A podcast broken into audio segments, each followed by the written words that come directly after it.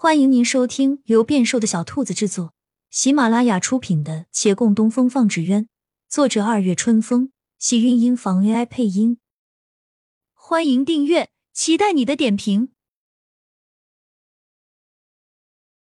第二百零八集，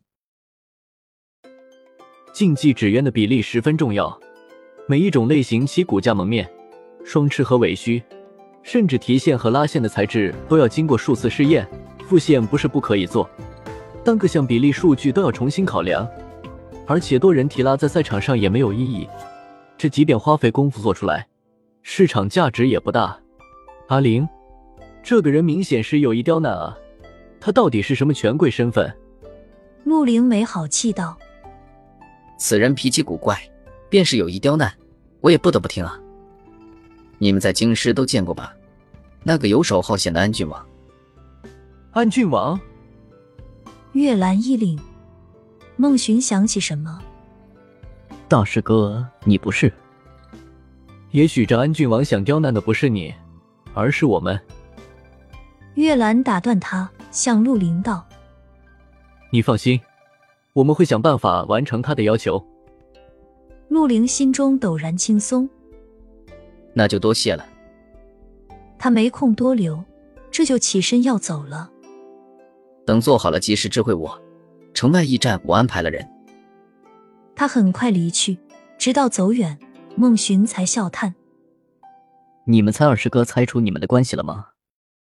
两人摇头，他只字未提，想来应该是没看出来的。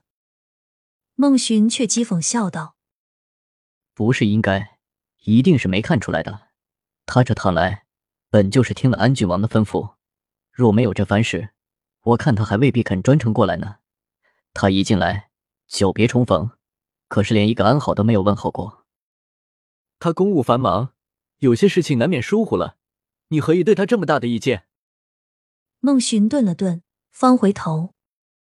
我总觉得他跟以前不大一样了，好像有事情在瞒着我们。他越是肯定的话语，我就越觉得他在说谎。回头有时间啊，我定也要去趟京师。看看他在那里到底是怎样的情形。两人无言以对。正是晌午的光景，六渡街上人来人往，店中也渐渐上了客人。他们各自忙碌了起来。孟寻再揣了个包子，临出门前，却又回头向洛长青调笑道：“话说，你与大师哥什么时候成亲啊？”他惊了一惊，这可还没来得及想。月兰也要出门。走出去，又掉回头，将这多话的人往外拦。孟寻站到门口，还在喊着：“大师哥，你要是没打算去，那可就是图谋不轨哦。我纵然打不过你，也要拼死保护师傅。”还没说完的话的嘴被人一手捂住。月兰在他耳边低吼：“私事体大，岂能儿戏？我总该青出于蓝，事有所成啊！”怎能一直做他身边的依附？你有一颗爱他的心，这还不够。口说无凭，师傅未必在意这些身外之物。诚然如此，我却不能叫他再为身外之物费心。可你不能叫他久等啊！听没听说过一句话：夜长梦多啊？不会久等，我不是一直都在吗？那声音渐渐远去，消散在人声嘈杂中。月兰之前与那些艺人们商议的纸鸢协会慢慢成立了。按照资历，他想推举顾掌柜为会长，可顾掌柜自由惯了，已不想再干涉这些琐事。他又提及陈生红，都到推举之日了，那陈大掌柜还是别着一根筋，就是不肯来，也就作罢了。不知道是谁说起月兰那儿有此行泰斗于其老先生的真传，于是诸多人指认他为会长。不管他如何推脱，这也是板上钉钉的事情了。维远县纸鸢协会成立后，在县衙偏堂挂了个牌子，李大人特地给他们腾出了位置。但这个官方位置他们光顾较少，艺人们平日里手上都有自己的活计，有事的时候才会聚，而汇聚处通常是直接奔着长青斋去了。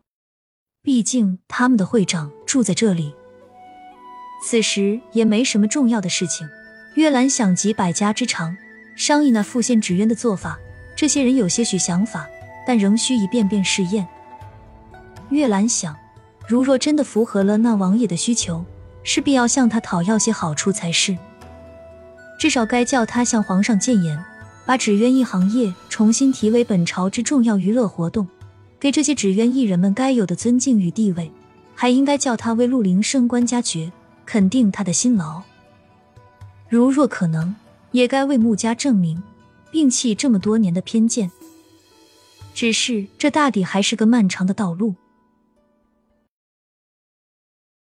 亲亲小耳朵们，本集精彩内容就到这里了，下集更精彩，记得关注、点赞、收藏三连哦，爱你！